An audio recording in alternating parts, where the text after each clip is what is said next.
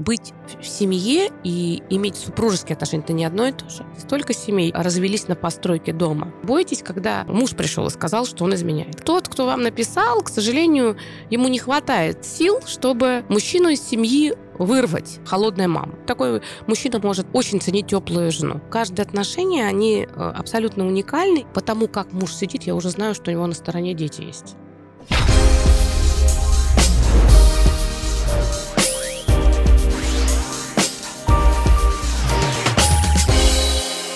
Это news.ru и подкаст «Надо разобраться». Сегодня поговорим о любви и отношениях. И у нас в гостях психолог, кандидат социологических наук Анетта Орлова. Анетта, здравствуйте. Здравствуйте, Катерина. Анет, а какие браки самые крепкие? На самом деле э, крепкий брак это важно, но очень часто крепкий брак может быть основан не только на идеальной совместной жизни, но и на каких-то таких факторах, которые людей очень соединяют. Поэтому если мы с вами возьмем слово крепкий брак, а, стабильный брак, то очень часто совместно взятая ипотека может быть огромным фактором стабильности. А если мы скажем про качественный брак, брак, в котором а, люди развиваются благодаря совместности, а не вопреки, такой крепкий брак, то в первую очередь это, конечно, люди, которые взаимодополняют друг друга когда все-таки они могут выполнять разные функции, то есть не одни и те же, не дублируют друг друга, а дополняют, но при этом у них общие ценности. То есть они на уровне ценностей достаточно э, синхронистичные, они понимают, что такое доверие, что такое порядочность, что такое воспитание детей, как-то они его видят похожим образом. А вот функционально каждый из них может выполнять разные задачи. Например, если один такой прямо вот лидер-лидер, и ему важно а, видеть будущее, а, там, стоять там на а, корабле и указывать путь, то другой, он не нуждается в этом. Ему вполне нормально следовать за лидером, и люди друг другу являются такой дополняющим фактором, а не конкурирующим. Если один любит, э, например, творчество, украшать, создавать красоту, то другой, например, обожает структуру. И они как бы друг друга дополняют. Это порой очень эффективно. И не нужна такая конкуренция, да, кто главнее, кто важнее. Вот они просто как одно целое. Ну, да, э, и здесь я бы так сказала бы, что конкуренция приводит к большому напряжению конкуренция жесткая, это уже отношения власти. А там, где появляются отношения власти, то очень сильно страдают эмо... чувства. То есть если мы говорим о том, что в отношениях много конкуренции, то для любви будет оставаться меньше психической энергии. А вот когда вы сказали как одно целое, вот тут я бы поспорила, потому что для того, чтобы брак был, э, опять же, стабильным, но при этом качественным, вот как раз одним целым быть не надо. Потому что когда одно целое, это очень быстро приводит к тому, что это как брат и сестра, такой симбиоз, в котором утрачивается индивидуальность человека. И тогда семья как бы поглощает личность полностью, и для каждого отдельного человека очень мало пространства для реализации. А скорее это когда а, нет конкуренции и когда есть баланс между близостью и дистанцией. Есть и общее пространство у партнеров, мы вот это, но при этом у каждого еще есть какое-то я. У кого-то может побольше, у кого-то поменьше, но это должно быть свое пространство. Тогда люди не устают друг от друга и не уходит вот этот флер, который создает напряжение, влечение, сексуальность. Иначе просто вот сливаешься, а самого себя-то хотеть не получится. А люди должны вот э, в браке друг от друга отдыхать? Люди вообще должны отдыхать. И это тоже, мне кажется, очень важно, потому что когда мы, например, Особенно если, например, один партнер такой перфекционист, очень амбициозный, он очень много всего хочет. И Э, ну, например, у него высокая тревога. И он выбирает себе второго партнера, такого спокойного, надежного, но не такого амбициозного. В первую очередь почему? Потому что для него же важна стабильность. Для него же нужно спокойствие. Выбирая партнера, он выбирает партнера, с которым можно не нервничать, не тревожиться. И получается такой небольшой конфликт внутренний, потому что, с одной стороны, э, хочется достижений, результатов сверх там каких-то там успехов, а с другой стороны, тот партнер, которого выбрал, с кем связал свою жизнь, который является спокойным, уравновешенным, достаточно предсказуемым, где-то таким лояльным, у этого партнера нет таких бешеных амбиций.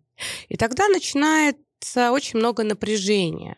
Потому что, ну как так? Я вот тут все делаю, я вот рвусь вперед, я ищу одну ипотеку, потом другую ипотеку, потом тут у меня повышение, тут достижение, а он или она меня не поддерживают. На самом деле поддерживают.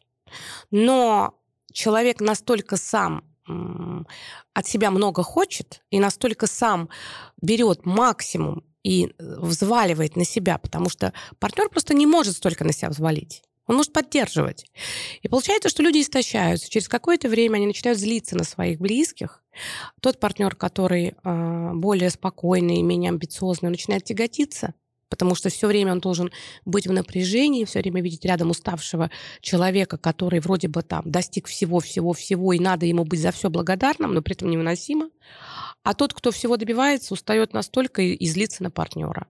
Поэтому отдыхать надо. И друг от друга иногда, но и в принципе. Если мы о себе не заботимся, например, например сверхтребования к себе, э, могли бы взять ипотеку 60 метров, а взяли 90 и во всем себе отказываем. Вот это 90 метров, вот эти 30 метров могут привести к тому, что качество брака будет ухудшаться. Семья берет ипотеку да, на 30 лет. Казалось бы, все, теперь их семья будет вместе. Но получается, через несколько лет они чувствуют одиночество в браке. Это хуже, это невыносимо. Что посоветуете этой паре? Ну, в первую очередь, когда мы берем ипотеку, опять же, вот про это, надо обязательно оставить определенное пространство, э, в том числе и финансовые средства, в том числе временные средства, потому что когда мы берем ипотеку, у нас денег становится меньше, работ приходится больше, времени тоже становится меньше. Вот здесь очень важно для себя понимать, что а, синдром вот этой отложенной жизни, который сегодня, да, очень у многих развивается, э, да, изначально ты говорил синдром северной жизни, это когда люди уезжали на север, чтобы много заработать, а потом вернуться на большую землю и начать жить. Вот тогда это только на севере было, а сейчас очень много людей, которые и в крупных мегаполисах так. Вот я выплачу ипотеку, вот я выучу детей, вот я получу образование, вот я еще отучусь и вот начну. Вот будущее – это не настоящее так же, как прошлое, это не настоящее. Мы живем только в настоящем. Поэтому, когда мы берем ипотеку и сами себя на будущие годы обязываем да, выплачивать, обязываем вести какой-то образ жизни, нам нужно обязательно помнить, что мы не можем отнять у настоящего удовольствие, мы не можем отнять у настоящего совместные походы в кино или в театр, мы не можем отнять у настоящего а, время для близкого человека. Потому что если начинаешь чрезмерно все а, а, внимание направлять на то, чтобы лишь бы вот, получить больше, лучше, круче, и тратишь на это годы жизни, не получая здесь сейчас удовольствия, то, к сожалению, э, в конце концов партнер тоже начинает ассоциироваться с проблемами. Партнер ассоциируется только с, с трудностями, партнер ассоциируется только с тем, как тяжело жить. И друг для друга люди становятся не близкими людьми, с которыми есть общее удовольствие и общее приятное времяпровождение, а всего лишь э, друг для друга становятся функцией которая должна выполнять без перебоя. И если, не дай бог, муж заболел, то жену это раздражает, потому что на нее ложится большая нагрузка. Вот этот баланс это непросто. Поэтому всегда в каждый момент жизни нужно подумать, а что я инвестирую в свои отношения, и что партнер инвестирует. Не только я, и партнер инвестирует в наши отношения. Внимание, настроение, совместное время, добрые слова, поддержка друг друга, удовольствие, сексуальная жизнь. Опять же, быть в семье и иметь супружеские отношения это не одно и то же. Поэтому супружеская пара должна заботиться о себе. Это не то же самое, когда все вместе пошли гулять. А как заботиться? Расскажите, какие да, вы можете дать советы, потому что это важно. Люди вот э, у них день сурка, у нас у всех. Дом, работа, дом, работа, дети. Все. Ну, составляется список тех э, удовольствий, которые вам нравилось э, делать раньше, когда вы еще не были придавлены всеми обязательствами. Совместное э, времяпровождение, которое бы вы могли бы с партнером потихоньку-потихоньку осваивать. Конечно, когда люди уже зашли в тупик, и когда друг по отношению к другу у них э, э, даже раздражения нет, а есть только холод и отчуждение, там уже все гораздо сложнее тоже. Но я всегда говорю, что гораздо проще не допускать. Вот вы, молодые люди, кстати, сейчас, они очень быстро чувствуют дисбаланс, и они стараются работать что-то менять. Вот вы, э, у вас есть ребенок, у вас есть какие-то обязательства, но у вас обязательно должен быть бюджет какой-то, пусть он будет не очень большой, но бюджет, который вы направляете на удовольствие. То есть это бюджет, который вы тратите на то, чтобы вместе куда-то пойти. Вы планируете то, как вы вместе отдохнете. Вы планируете не только поездку к даче, к родителям, чтобы родители были довольны, потому что надо там все вскопать, а вы планируете общение с теми людьми, рядом с которыми вы радуетесь, смеетесь. Обязательно спорт, потому что это может быть не совместно с партнером, это может быть отдельно. Каждый, например, занимается своими делами, но а, вот этот поход в тот же самый спортивный зал – это возможность э, сбросить напряжение, раздражение, почувствовать себя комфортно. Когда мы двигаемся, мы становимся веселее, позитивнее. А вот после фитнес-зала запросто можно и пойти еще минут 20-30 просто со своим близким человеком погулять, поговорить. Обязательно надо следить за тем, о чем мы разговариваем. Потому что когда мы только-только встречаемся, мы чаще всего говорим а, на я темы. Я тема это темы, связанные с тем, что мне нравится, что я люблю, что любишь ты, чем мы похожи, какие у нас есть общие интересы, какие у нас планы на будущее. Эта темы обычно очень позитивно окрашенные, и они нас соединяют в первую очередь. И когда мы рассказываем, мы чувствуем поддержку партнера, нам очень нравится, когда нас хвалят.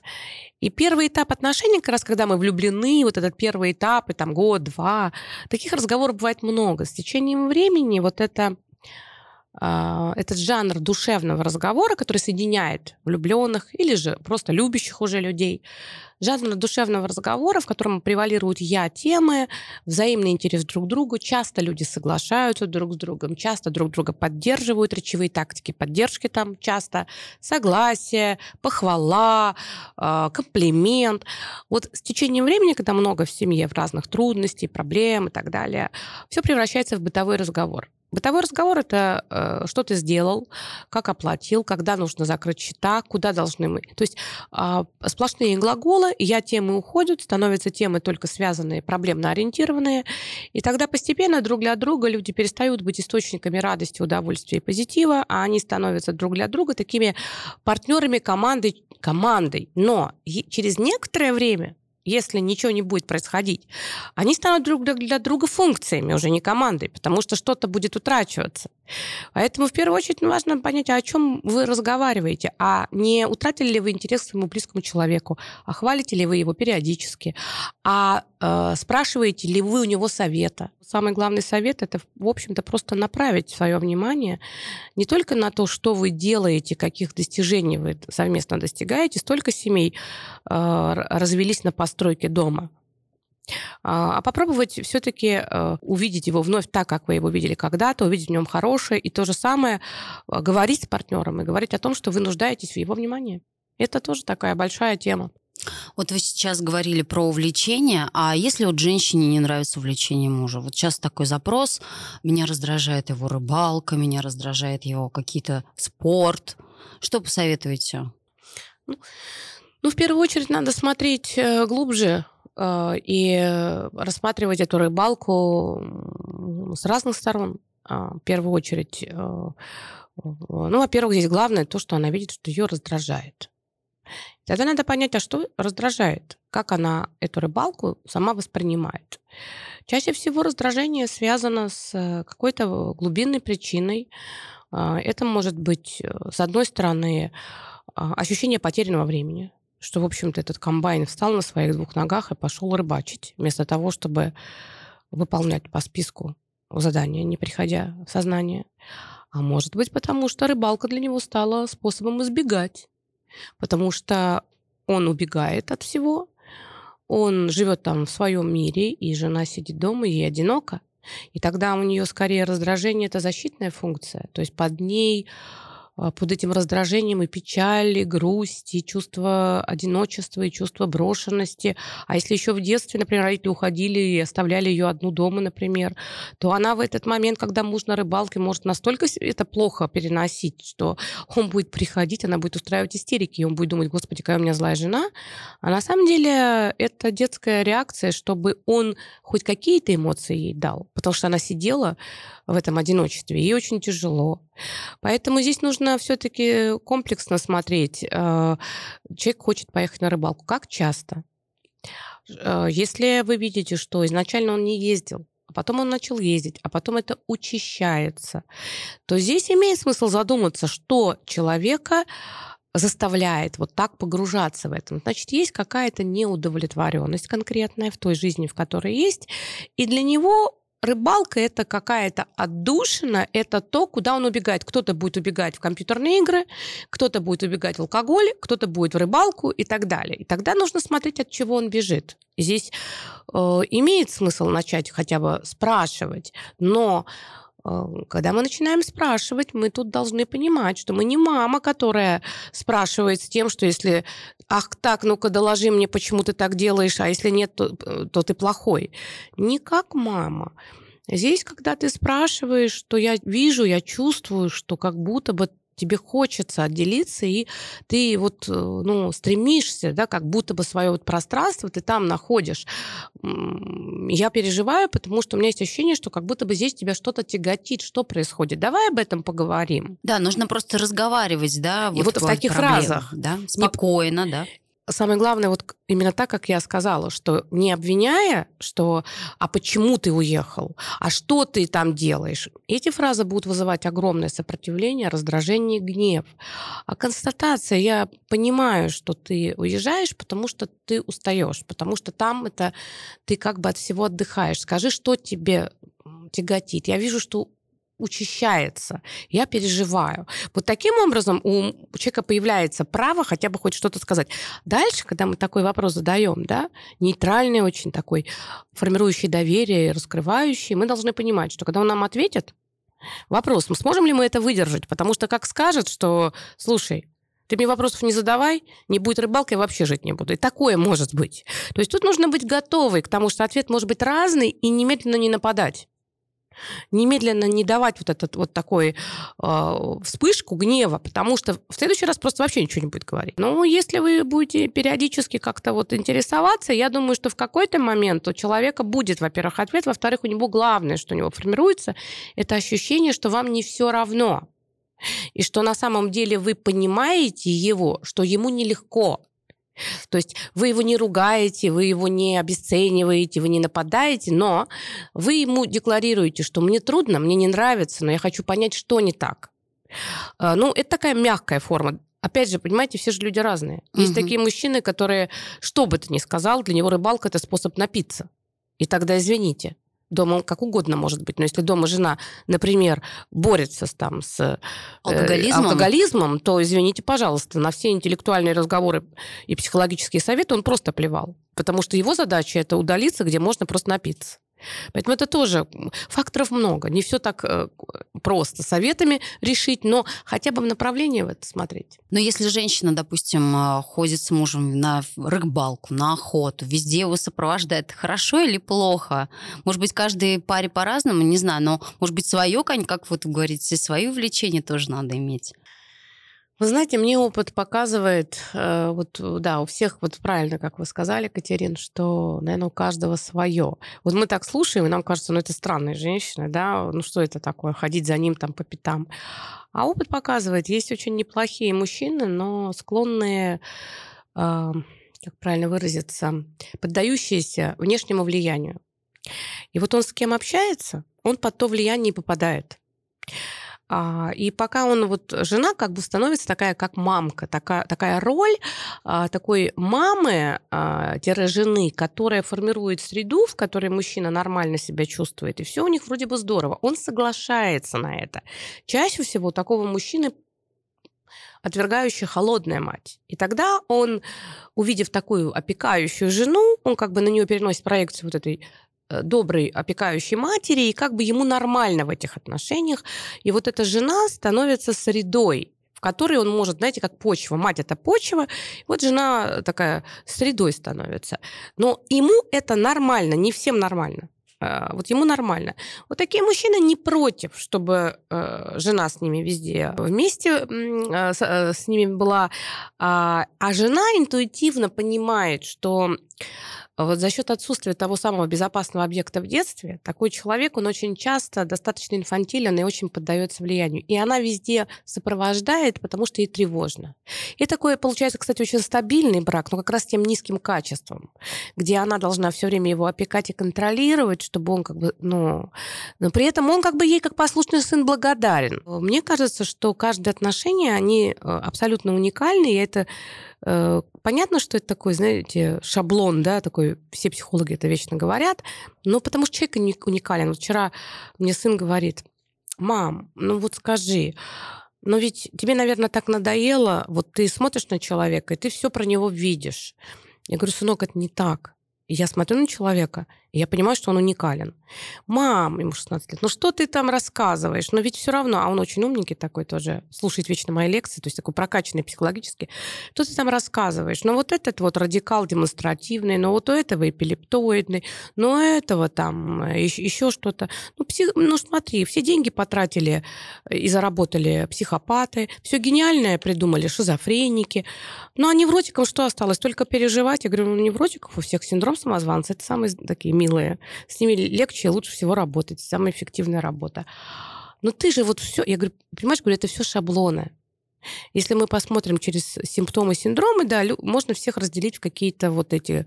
А на самом деле каждый человек абсолютно индивидуален. Когда мы говорим про пару, то это два человека, и то, что со стороны может казаться абсолютно банальным, может и может быть неверным, для пары может быть единственно возможным способом, единственным самым уникальным. Поэтому, когда мы идем к психологу, а, это тоже, во-первых, надо очень правильно выбирать.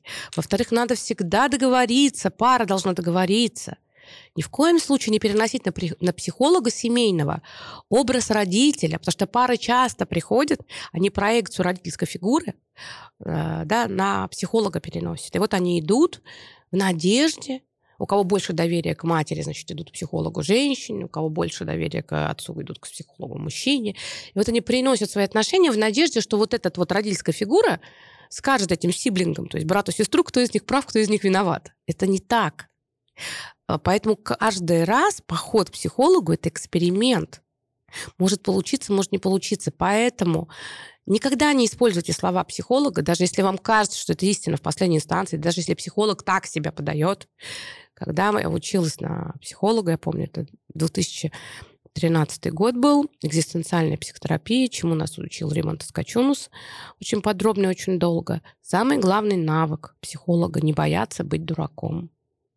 Если психолог не зациклен на своем знании, и если он не считает себя умнее всех, то тогда с ним можно идти вперед. Если он решил, что он учитель, это катастрофа.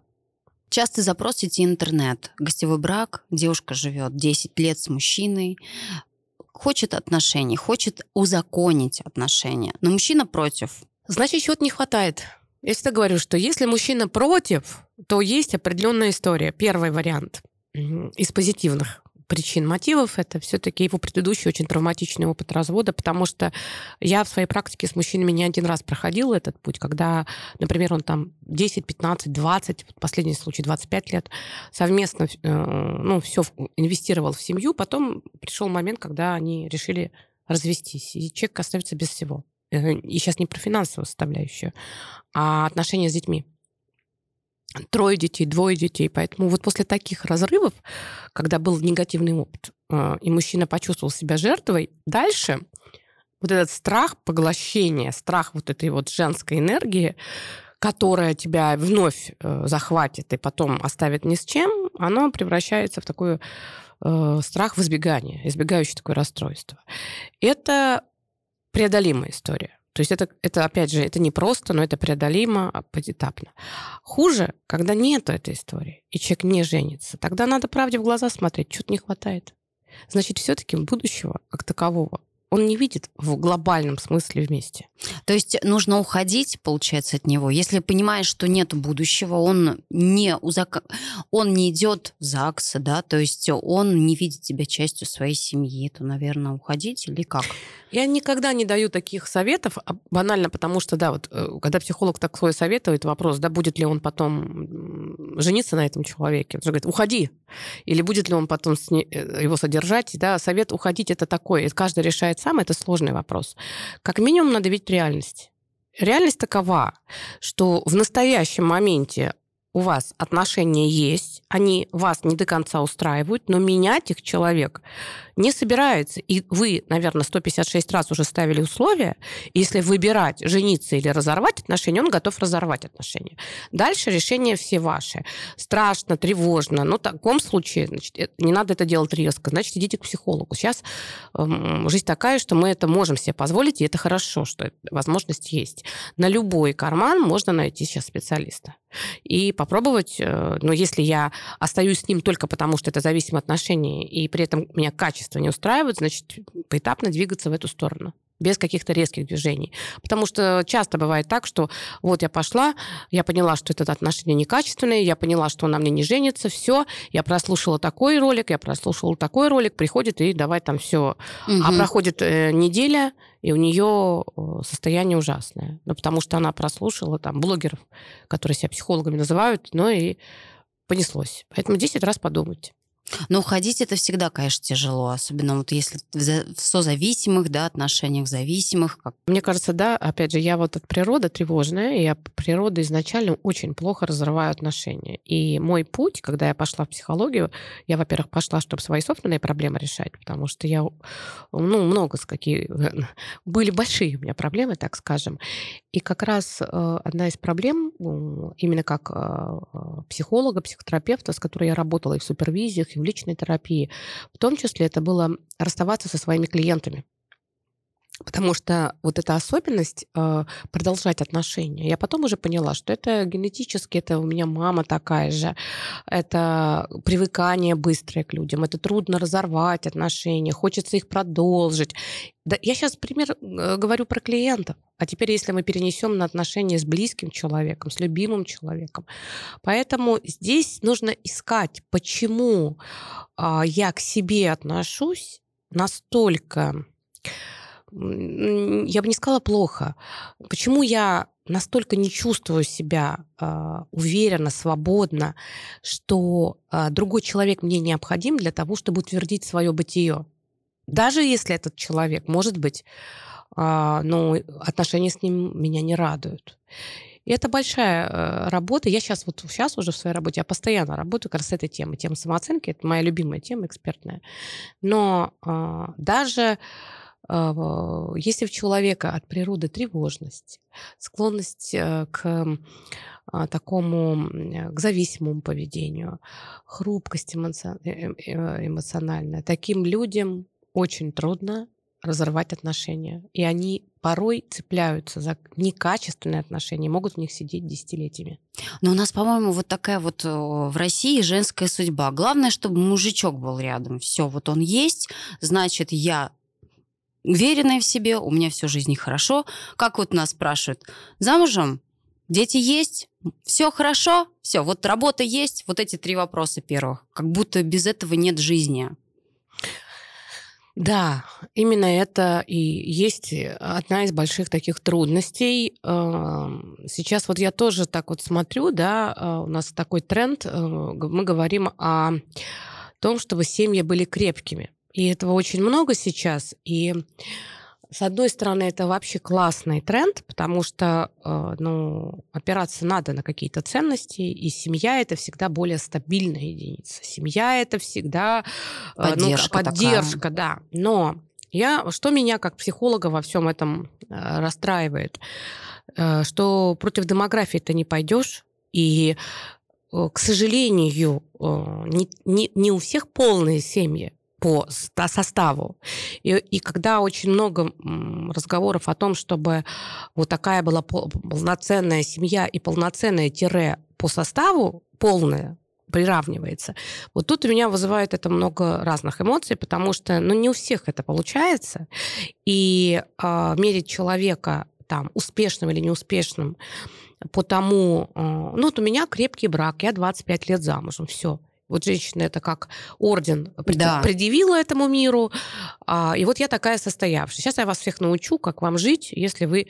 Но мы же не знаем ни как она замужем, мы же не знаем... Э, Счастлива ли она в браке? Да. Самый главный, да, наверное, вопрос. Конечно.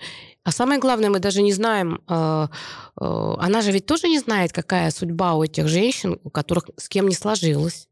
Поэтому я совершенно с вами согласна, что, наверное, кроме как э, тема укрепления семьи, да, это очень важная тема, мне кажется, должны еще говорить о том, что и семья с одним родителем – это такая же семья, которая требует такой же, собственно, я имею в виду моральной, потому что материально поддерживает государство, моральной поддержки такого же высокого статуса, как и семья полноценная по составу. И э, надо отчаянно бороться с этим ужасным вопросом, которые вы сейчас озвучили, которые позволяют себе задавать, а замужем ли ты? Или mm-hmm. вы замужем? Либо уже знаете человека, когда ты выйдешь замуж, это вообще токсичный, страшный вопрос. Вот мне кажется, что вот эти грубые э, вопросы, они приводят к тому, что женщина комплексует. И тогда она терпит не пойми кого, не пойми что, только потому, что она защищается через этого не пойми кто, не пойми что, от вот этих нападок социума. Поэтому мне кажется, что это тоже все баланс должен быть. Гостевой брак, как вы к нему относитесь? Как вы считаете, вот э, это сейчас модная тенденция, гостевой брак, и а, девушки тоже хотят замуж, но мужчинам удобнее приходить а, в гости. Тут вопрос, да, э, это не гостевой брак. То есть мужчинам удобно приходить в гости, а девочки хотят замуж, что это не гостевой брак. Это девочки хотят замуж, а мужчина не хочет жениться. А гостевой брак, как мне кажется, это немножко другое. Это когда все-таки люди э, находятся в браке, это серьезные отношения, но при этом у каждого есть свое место проживания. Может быть, я не права, но вот как у меня, то есть я тут не берусь э, не истинно в последней инстанции совершенно, но я таких пар э, много знаю, и я бы сказала бы, что для людей э, такого определенной структуры достаточно интровертных, которым требуется свое личное пространство, у которых в прошлом был опыт, когда родители их подавляли, у них абсолютно не было своего личного пространства. Вот им, чтобы быть в отношениях, им важно иметь вот свое место. Я такие э, браки знаю, но обычно это либо начало такая история, а потом они все равно, когда дети появляются, совместно, либо наоборот, когда люди уже прожили свою жизнь, ну, посмотрите, сколько у нас таких браков, когда муж живет на даче, а ну, жена да. в Москве. Ну и что? Это тот самый-самый гостевой брак. Она готовится ехать на выходные к нему. Он в город редко приезжает. Вот, пожалуйста. Но это укрепляет, да, отношения? скажем так, это иногда забавляет напряжение, которое в отношениях, и появляется возможность, наверное, на что-то не обращать внимания. Муж гуляет на стороне. Такая вот типичная, казалось бы, история. Жена терпит. А, здесь стоит вообще вот терпеть вот это вот отношение к себе? Или закрывать на это глаза и делать такое хорошее как бы лицо при плохой игре? Смотря какая игра, там может быть и хорошая игра, мы же не знаем, что там за этим. Мне кажется, что каждый решает сам. Это тот самый пункт, который к тому вопросу, когда у каждой пары свой портрет. Если мы говорим о классике, понятное дело, что э, любовный треугольник это всегда драма, если не трагедия, это всегда напряжение. И измена, она, конечно, э, не создает в браке какой-то там, не знаю, там благополучной атмосферы. Хотя, хотя я знаю случаи, когда люди вместе бы не жили бы, если бы не было бы третьего человека на стороне, который компенсирует своим присутствием а, отношения в паре. И я всегда говорю женщинам, когда муж э, гуляет, а, например, она прожила там, не знаю, там 20 лет с мужем, который отец ее детей, который обеспечивает, например, ее. У них полно совместного имущества. Она уже к нему относится приблизительно как к брату, потому что все свои сексуальные проекции уже остались в прошлом. И тут она понимает, что вот где-то есть какая-то там принцесса, куда он значит, периодически бегает, но прячет от нее эту историю. А вот эта женщина, она может думать, плохая игра или хорошая. Может быть, для нее это катастрофа, и она немедленно будет принимать какие-то меры. А может быть, она прагматичная, рациональная, которая говорит, ой, если я сейчас начну, э, в общем, это все будоражить, неизвестно, что будет. Квартира совместная, делить, да, дети, дети, развод. деньги. А так вот пока есть эта девушка, которая там бегает, э, которой он бегает, он вроде бы и такой покладистый, и подарки хорошие делает, и э, хорошие отправляет отдыхи, лишь бы они куда-то с семьей уехали. То есть и такое может быть. И я всегда говорю тем, кто на стороне. Вот тот, кто на стороне, должен подумать, что очень часто, когда на уши девушкам, а, да, там, это история про то, что у моей жены диабет, у моей жены психическое заболевание, моя жена пьет, и мои дети останутся. Вот все эти разговоры, это чаще всего просто такие внушения, которые мужчина делает для того, чтобы вот этот островок удовольствия оставить для себя. Но женщины просиживают в этом и 5 лет, и 10 лет. И всю жизнь. И всю жизнь в ожидании, когда же, наконец, он примет решение, но он-то их потребляет. Когда же он уйдет от жены? Алкоголички, которая... Да, которая постоянно выкладывает э, видео с разных курортов. А эта девушка сидит и наблюдает. Поэтому вот этим девушкам, которые там вне семьи, вот этот партнер, одинокий партнер, а, ну, это может быть и не обязательно девушка, это может быть и мужчина. Вот в этом случае вот этот партнер должен 10 раз подумать, а он не становится ли такой гирькой, которая уравновешивает чужие отношения, а его-то на самом деле нет, он выполняет функцию. Функцию пирожного, но суп первое и второе там.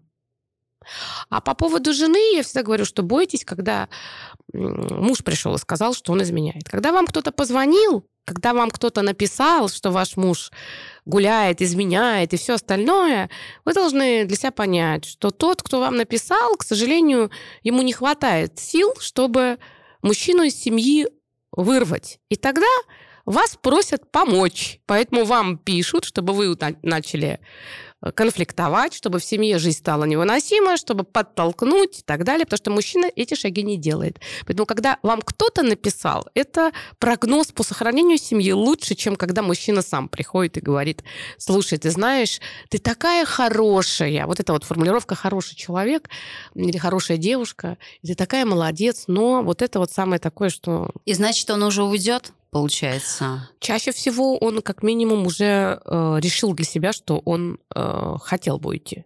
Как там дальше, будет зависеть от такого органа, как его совесть, от того, какие манипуляции будут дома, от многих обстоятельств. Но то, что он хочет уйти, это факт. Если звонит кто-то и пишет кто-то, то это говорит о том, что он до конца не хочет уйти. Если бы хотел бы, то он бы сам сказал. Маменькин сынок. Это диагноз, а, можно вылечить эту болезнь? Или получается все, вот если он любит маму, он всегда будет с мамой, получается как бы это такой третий человек у вас в семье. Я правильно рассуждаю? Думаю, да. Думаю, думаю, да, думаю, что э, я всегда говорю, что если у мужчины плохие отношения с мамой, это не самое страшное. Если плохие отношения, например, с мама холодная мама, ну такой мужчина может очень ценить теплую жену. И более того, да, у него, например, э, на первых, первый план может выходить не сексуальный контекст, а именно, который, да, естественно, у нас проходит там первые три года, четыре года, пять лет. Забота, да? А забота, тепло, да, человеческая близость, э, эмоциональная интимность. Потому что не было этого в детстве, эта потребность у него очень активирована, и он это умеет ценить, потому что у него есть чем сравнить.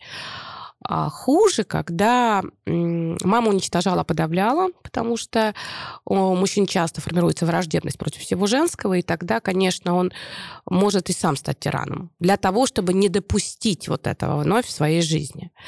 Но а, тут это не, не тема вопроса, а вот маменькин сынок – это тот, кого мать безумно любит. И это тот, кто стал для матерью ее нарциссическим расширением, фалосом ее. Mm. То есть как будто бы мать дополняет себя Вот то, чего ей не хватало до мужчины, вот сын как бы ее делает вот такой вот полноценной полной ценности, потому что фалличес, наша цивилизация фаллическая, фалос как ценность, как статус, как уважение. Фалос и пенис не одно и то же. Пенис функционально, а фалос — это про власть, статус и положение.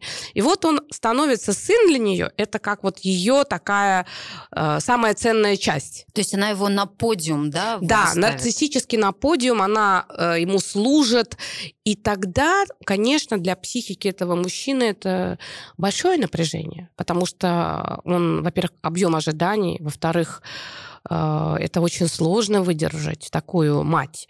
А в-третьих, э, а как от нее сепарироваться? Как сепарироваться для того, чтобы стать отдельным? Она же не отпускает. Ей нужно сохранить его как часть себя. И тогда это будет вот много браков, может быть. Это если повезло. То есть он как бы будет уходить, пока мать какую функцию не может удовлетворить? Только одну, сексуальную. сексуальную. Да. И так, так же, как отец, который влюблен в дочь. Ну, влюблен я имею в виду в кавычках, то есть он ее идеализирует, жена ему уже в кавычках обрыдла, но он обожает свою дочь, не уходит из семьи, потому что дочь, и в какой-то момент он хочет, чтобы у нее и квартира, и машины, чтобы она... так Обычно такие папы-папы, которые еще имеют ресурсы, они все для своих дочерей, ремонт своими руками, и все. А они как замуж не выходят. То один, то другой, то третий. Так понятно, что папа занял все пространство. Конечно. А что вы посоветуете матерям? Вот у меня сын, я его люблю, но я еще пока его не вздвиг... не... я еще пока его не ставлю на пьедестал. Но а как вот мне быть, да? Вот он у меня вот единственный любимый, я его так обнимаю, ласково с а ним. сколько? Ему 7 лет. Я боюсь, что он станет маменькиным сынком, потому что я же понимаю вот эту опасность. Я как бы хочу э, его немножечко так сепарировать, сказать, так, дорогой мой, ты там вот будешь, но иногда все-таки вот муж мне говорит, Кать, ты с ним все-таки сюсюкаешься. Ну, наверное, наверное, он прав. Я себя со стороны не вижу. Ну, знаете, как вот... Э, мне кажется, что интуитивно. Я пытаюсь... Э, вот то, что я ощущаю от вас, мне кажется, нет. Потому что вы как бы очень много думаете. А те матери, которые много думают и думают о детях, они обычно сейчас очень хорошо, много психологии. Мы как бы, мы даже если хотим, мы понимаем, что это не полезно, поэтому мы сами себя останавливаем. У меня сын 16 лет, э, у меня как раз папа такой залюбленный моей бабушкой, а я похожа на бабушку. И, и риски, что я такой мамой могла бы стать, очень высокие. Учитывая, что я все понимаю, что я всегда поддерживаю. И в какой-то момент я стала понимать, что слишком комфортная мать это плохо.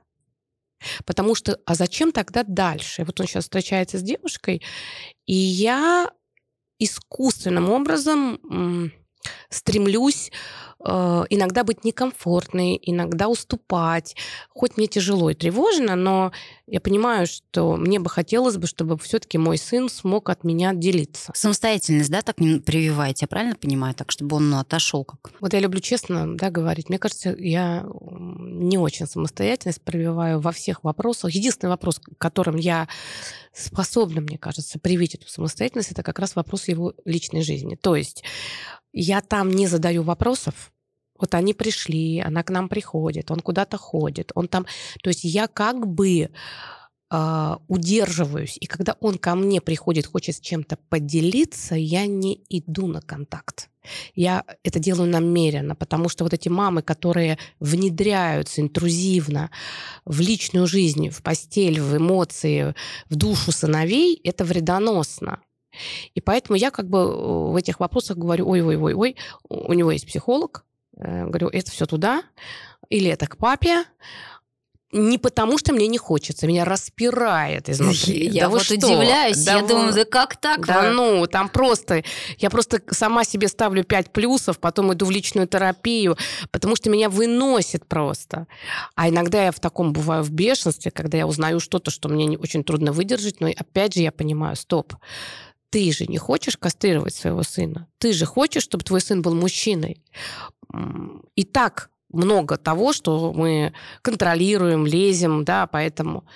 В общем, это сложно. Но вот если мы даже просто иногда будем думать об этом, это уже снижает нашу активность. Уже хорошо, Уже да. хорошо. Какие вопросы себе должны задать муж с женой перед расставанием? Вот если они не знают, уходить, разводиться, какие должны быть вот основные критерии, чтобы принять решение уйти? Ну, наверное, э, я ухожу. От чего я ухожу? Э, от чего или к чему? Это тоже такой важный. Я хочу получить свободу для чего-то или свободу от чего-то. Я думаю, что вопрос о том э, самому себе, как я буду жить дальше, и представить себе эту жизнь, и увидеть в этой жизни и плюсы, и минусы очень спокойно, э, и почувствовать внутренне, какая моя часть, какая моя часть внутри меня, она хочет уйти, а какая часть, может быть, боится и хочет остаться. И почему, наверное, да, хочет да, остаться. Да, и здесь, да, и что в моем партнере есть такое ценное, за что я могу быть ему благодарна. Даже если отношения завершаются, за что я могу быть благодарна. А, о чем я, что я могу взять в свою копилку, даже если случилась измена, произошел разрыв, произошло предательство, это все в настоящем. Но прошлое у вас никто отнять не может. Что я возьму для себя как ценность? Самое главное, что всегда нужно помнить, а что бы в вашей жизни ни происходило, какие бы отношения, какие бы ни были ситуации, самый главный человек, единственный человек, который будет безусловно на вашей стороне, Опять же, если вам повезет, это вы сами. У вас есть один друг, это ваше бессознательное. И, он, и для этого вы тоже должны к нему относиться с любовью. Что бы ни произошло, вместо того, чтобы на себя нападать, попробуйте себя поддержать. Потому что э, отношения это важно, но самые первые отношения это отношения с самим собой. И, конечно же, то же самое, да, когда отношения завершаются, это всегда больно, это всегда тяжело. А, но если у вас есть дети, не надо их триангулировать. Вот самое главное, да, вот если разводится и есть дети, как вот сделать так, чтобы ребенок меньше всего пострадал? Но дети все равно переживают, и дети при этом адаптируются. Больше всего детей разрушает, когда очень сильно страдают родители. Поэтому принцип самолета тоже важен. Если мама, расставаясь с мужем, впадает в жуткую депрессию, в подавленность, и она чувствует себя жертвой, начинает, более того, еще навязывать ребенку, что и он жертва, наш папа бросил, папа нас не любит, от нас с тобой ушли. Вот это недопустимые формулировки. Папа тебя любит, наш брак завершен, но родителями мы остаемся мы найдем способ друг с другом договориться. К сожалению, очень часто боль, гнев, ярость, раздражение, желание э, испортить жизнь партнеру, который хочет уйти, приводит к тому, что мы совершаем сделку со своей совестью, мы начинаем детей использовать как рычаг. Это не только женщины делают, мужчины очень часто и очень жестко делают. Но больше все-таки женщины. Вот мы всегда должны помнить, что э, не имеем права использовать своих детей и втягивать их в треугольники, потому что психика ребенка, она от этого очень сильно страдает. И пройдут годы, этот ребенок будет ходить к психологу, обижаться на вас. И даже если в детстве он для вас становится психотерапевтом или родителем, тот, кто вечно вас выслушивает и привыкает под вас подстраиваться и вас успокаивать, вы должны э, понять, что всю свою будущую жизнь он будет эту модель повторять. Либо в какой-то момент он начнет болеть, он устанет от этого, он начнет заниматься исследованием себя, поймет, что на самом деле его в детстве просто использовали. И он вам спасибо не скажет. Поэтому э, заботьтесь о себе, чтобы ваши дети могли видеть, что вы справляетесь с трудностями, и тогда они со своими тоже справятся. Когда стоит идти к семейному психологу? Ну, молодые люди сейчас, вот тем, кому сейчас 30, они не ждут, пока что-то произойдет. Что-то да? произойдет. Вот они из-за отпуска переругались, у них э, проблемы по бюджету возникли, у них возникает какое-то напряжение. Они говорят, стоп, мы вот тут не будем друг с другом да, мы-ка пойдем к специалисту. И я считаю, что это вполне себе хорошая практика, потому что они не 10 сеансов проходят, они приходят, чуть-чуть что-то получилось. Раз так, на одну встречу пришли, максимум две встречи, у них есть уже результат понимания, они пошли. Через какое-то время что-то не так, опять у них есть возможность. Да?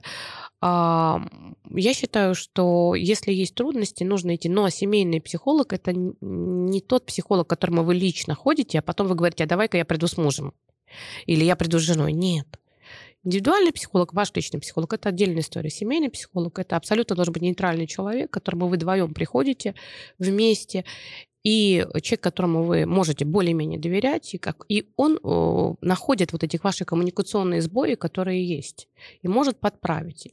Я считаю, что надо не бояться, если чувствуете что-то не так, не бояться пробовать, но уходя от психолога, попробуйте нащупать.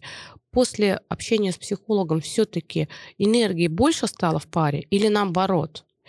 А, иногда бывает так, что партнер не переговороспособный, с ним невозможно идти к психологу. Такой да, такое часто, полно. Да. Вообще семейный прием самый сложный прием. Потому что вот они приходят, потому как муж сидит, я уже знаю, что у него на стороне дети есть. Да вот вы что? Да.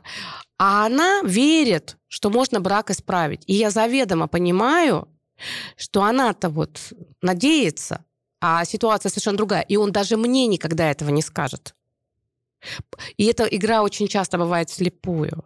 Семейный э, прием это всегда, э, если когда к тебе приходит один человек, ты точно знаешь его запросы, точно знаешь, откуда и куда вы идете. Может получиться, может не получиться, но вероятность успеха намного выше, потому что вы в одну сторону смотрите. В семейном приеме там может быть конфликт интересов. Один очень хочет сохранить брак, а второй приходит только для того, чтобы успокоить свою совесть, чтобы потом сказать, ну мы и к психологу ходили, не получилось. Но это не я такой. Нет, нет, нет. Это просто вот, ну все уже. Иногда приходит к психологу для того, чтобы очаровать, обаять психолога и, используя образ психолога, надавить на партнера. Тоже очень плохая мотивация. Это как? Манипуляторы. Очень часто бывает, например, мужчина, пара приходит к психологу, и мужчина немедленно начинает очаровывать психолога, женщину, например, для того, чтобы э, где-то комплимент, где-то какая-то э, там что-то позитивное, для того, чтобы немедленно войти с ней в бессознательную коалицию, чтобы жена почувствовала, что психолог сейчас начнет ее осуждать. Вот неопытный психолог может попасться вот в этот, на этот крючок, этого нарциссического мужа. А для опытного психолога это говорит о том, что этот муж, он вечно устраивает треугольники самого раннего возраста, и для него любое общение — это треугольник, и что эта женщина, она находится постоянно с человеком, у которого расщепление. И он всегда будет вовне семьи проецировать кого-то хорошего, а внутри семьи на нее что-то плохое. И это непросто. И это такая... Вот я хочу сказать, что это вообще много-много-много всего. Вообще психолог — это вечно, вечно учишься. Живешь и учишься, живешь и учишься. Анетта, несколько советов э, парам чтобы сделать их семейную жизнь лучше. Когда вы разговариваете с другим человеком, а, не только направляйте внимание на то, что вы хотите сказать, а направляйте внимание еще на то, а, способны ли вы слышать. Если вы замечаете в вашем человеке несовершенство, и в последнее время вы стали замечать, что этих несовершенств много, вы должны просто для себя понять, что вы вошли в фазу, когда первичный влюбленный симбиоз начинает сменяться на э, отделение, сепарацию и вплоть до отторжения. Поэтому, пожалуйста, начинайте, э, поставьте диктофончик, запишите ваш диалог с близким человеком, потом прослушайте и увидите, что количество реплик упрекающих будет очень много. А упрекающие реплики, они снижают уровень эндорфина. А снижение уровня эндорфина – это прекращение любви. Поэтому начинайте замечать что-то хорошее. А, просите а, у близкого человека что-то и благодарите. Я помню, как у меня одна женщина говорит, пожалуйста, я так хочу научиться просить, ну вот хоть что-нибудь, он мне ничего не делает. Я говорю, что бы вы хотели? Я бы так хотела цветы. Я говорю, ну вы знаете, говорю, вы всегда можете сказать, мне было бы так приятно а, получить от тебя букет цветов. Почему-то вот хочется. Помнишь, когда-то ты мне там купил такие красивые цветы, а помнишь, как они пахли? Так немножко как э, гипноз такой. Она говорит, о, поняла, спасибо вам большое, так круто. Приходит ко мне через пару недель, говорит, что за дурацкий совет вы дали, мы переругались. Я говорю, а, а что такое? Она говорит, ну вообще все, что вы говорите, все фигня. Я говорю, ну, возможно, и что? Мы, говорит, проходили мимо а, магазина цветов, я ему говорю, пойди купи мне цветы. Ну сколько можно? Он мне говорит, да и не буду. Ишь чего захотела. Ну, это же ваш был совет. Я говорю, не-не, подождите, я не говорила, что вам приказ надо дать мужу купить вам цветы, проходя мимо. Вот, пожалуйста. Поэтому я считаю, что услышьте, слушайте, видите в другом человеке другого, дайте ему право быть собой. Если мы все время пытаемся а, видеть в человеке только то, что мы хотим видеть, а, то это значит, что, что мы э, совершенно не интересуемся другим человеком. И тогда, когда мы э, от него требуем, требуем, чтобы он был таким, каким мы его хотим видеть, в какой-то момент все рассыпается. Поэтому для того, чтобы не разочаровываться, не надо чрезмерно очаровываться. А для этого надо иметь э, внутри вот эту силу любить несовершенного человека. Вот если мы способны любить несовершенного человека, то смело идем в брак, несовершенств будет много, а любовь мы сможем сохранить.